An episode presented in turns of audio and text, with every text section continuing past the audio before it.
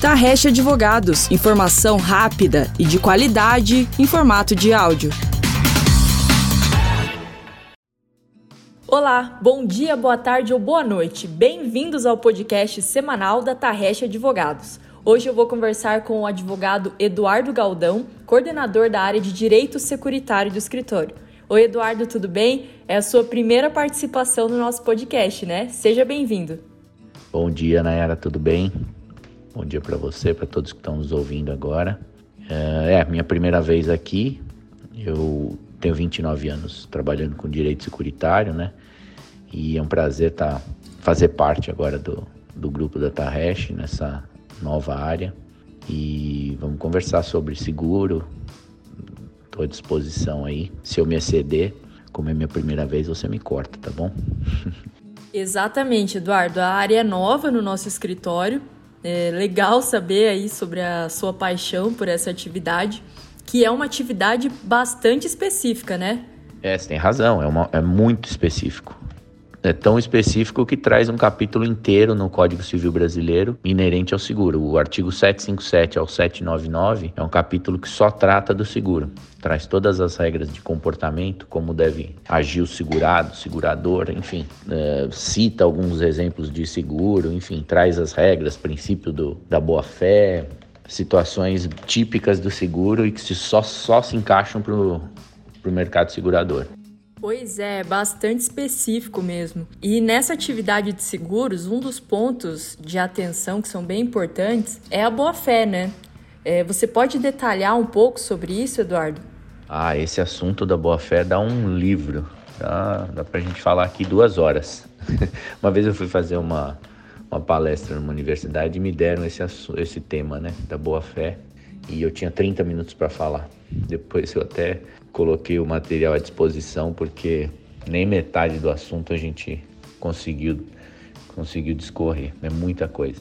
Na verdade, o, a Boa Fé tem um artigo 765 que ele trata expressamente da boa fé. Ele diz que o segurado e o segurador são obrigados a guardar na conclusão e na execução do contrato a mais estrita boa-fé e veracidade, tanto a respeito do objeto como das circunstâncias de declaração a ele concernentes. Ou seja, é um artigo que fala aparentemente o óbvio, né? A boa-fé que deve ser, deveria teoricamente ser mantida em qualquer situação, qualquer contrato, qualquer negócio. Mas no seguro ela tem a boa-fé o pilar principal do seguro. Tem um outro, um outro artigo que é o 769, que ele diz que o segurado ele é obrigado a comunicar ao segurador então, logo ele saiba de algum incidente, alguma coisa que seja suscetível de agravar o risco que está coberto por aquela pólice, é, sob pena de perder o direito à indenização ou a garantia que ele contratou, se, for, se for provado que ele silenciou de má fé. Ou seja, mais um artigo que traz a boa fé. E outros vários dentro desse do capítulo do seguro falam de boa fé. E eu gosto muito de dar exemplos, né? E, então é, são exemplos clássicos de boa fé, que da falta de boa fé. Você faz um seguro de vida, você tem que agir de boa fé durante o, o, o contrato. Uh, aí tem a questão do agravamento do risco. Enfim, se você agrava o risco, você até confunde com a, com a boa fé. Você sai para fazer um assalto, por exemplo, para assaltar um banco e você morre, você agravou o risco, você não agiu com boa fé no contrato. Agora, uh, existe é, confusão entre boa fé e, e agravamento de risco.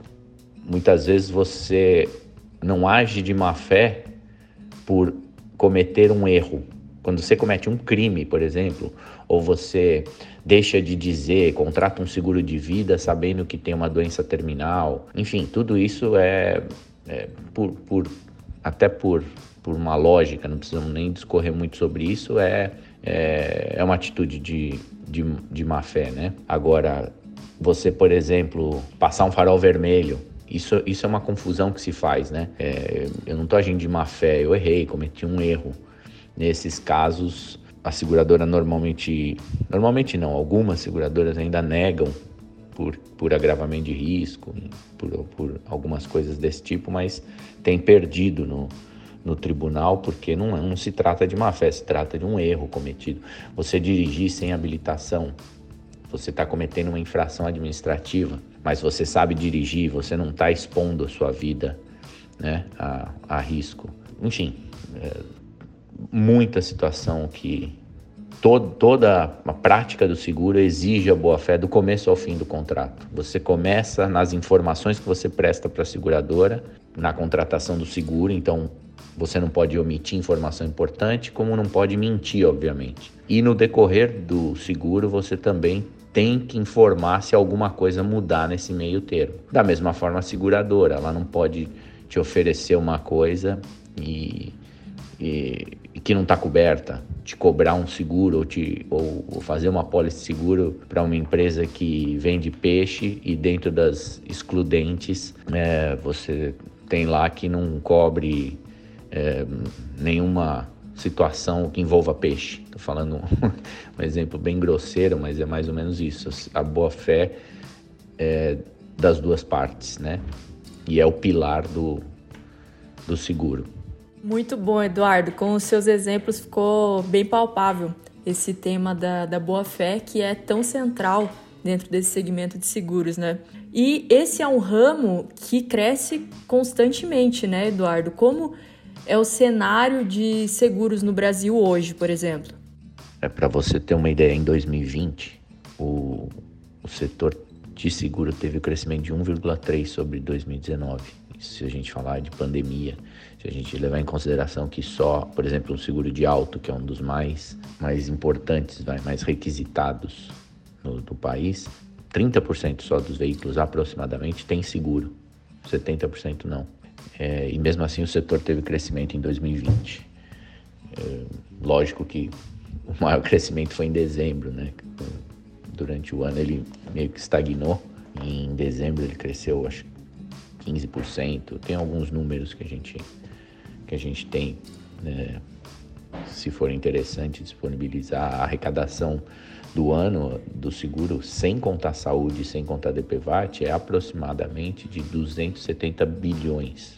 Então é um setor em crescimento. Claro que se você comparar com os Estados Unidos, onde uh, o seguro em muitas, muitas vezes é praticamente obrigatório, comparando com um automóvel, por exemplo. Se você não tem seguro de auto no, no, nos Estados Unidos, você está irregular. Se alguém te para, você, ele te pede o seguro e a carteira de motorista.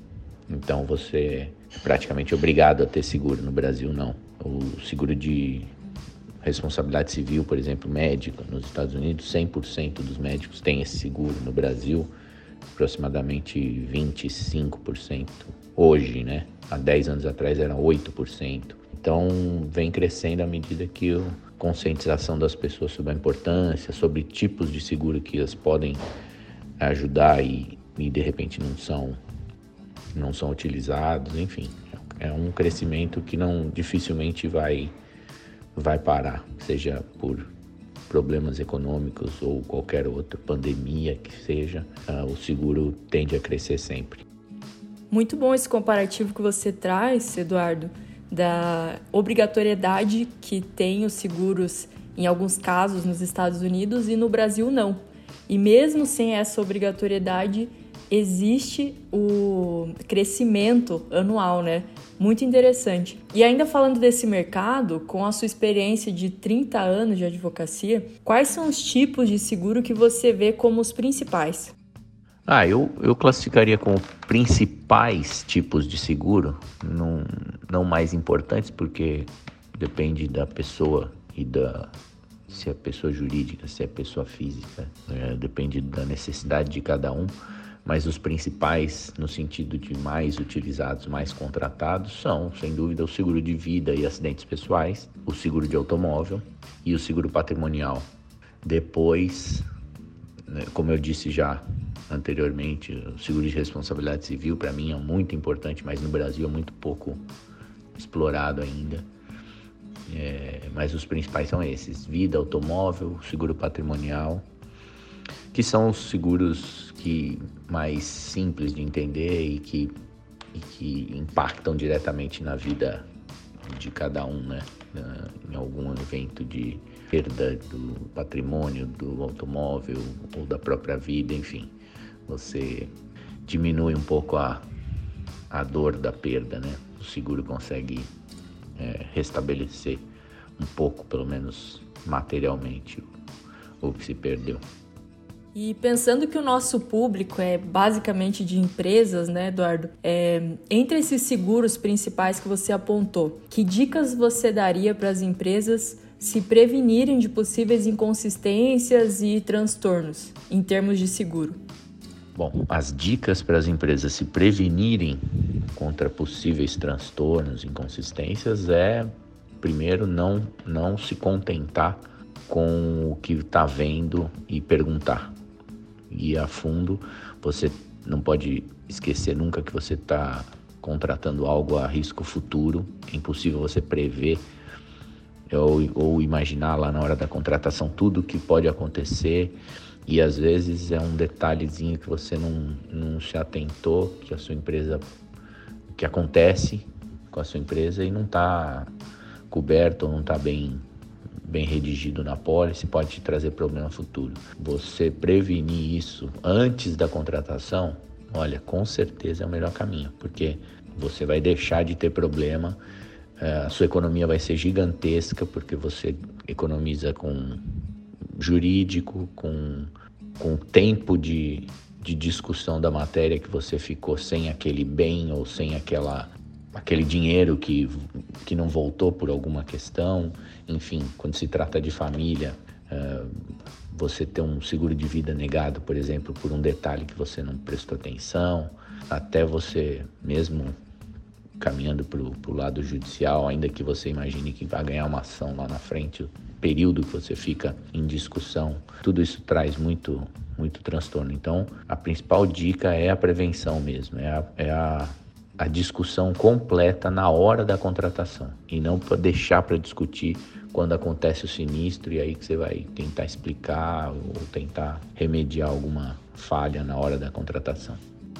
E pensando nessas dicas que você passou, Eduardo, de que forma uma assessoria jurídica poderia auxiliar o empresário mais detalhadamente? A assessoria jurídica é fundamental, né? Porque a pessoa que, que trabalha com isso, que, já teve todos os cenários possíveis e imagináveis de discussão jurídica, que conhece a jurisprudência, que sabe quais são os problemas, ela pode certamente te antecipar uh, algo que você não, não, nem imaginava que, que você poderia vir a ter um problema no futuro. E, e às vezes a correção dos rumos de uma pólice na contratação, te, como eu disse no, anteriormente, você economiza é, muito dinheiro com isso, porque você evitando o, a ação judicial, a discussão judicial que, vai, que vem de uma, de uma má contratação, de uma futura negativa em caso de sinistro, que é no momento que você mais precisa, quer dizer, você tem que estar bem amparado, né? E tudo isso você, com a, a assessoria jurídica preventiva, você consegue é, minimizar, né? E, obviamente, assessoria jurídica para os casos é, que acontecem também para os sinistros negados ou para uma defesa de segura, no caso da seguradora, enfim, PROCON, tem muito campo também para discussão em relação ao seguro, né? É, e inclusive para a própria seguradora é interessante que a empresa conte com uma assessoria jurídica, né? Porque uma revisão contratual, por exemplo, garante as melhores práticas em seguros, ou seja, relações mais justas entre contratante e contratado.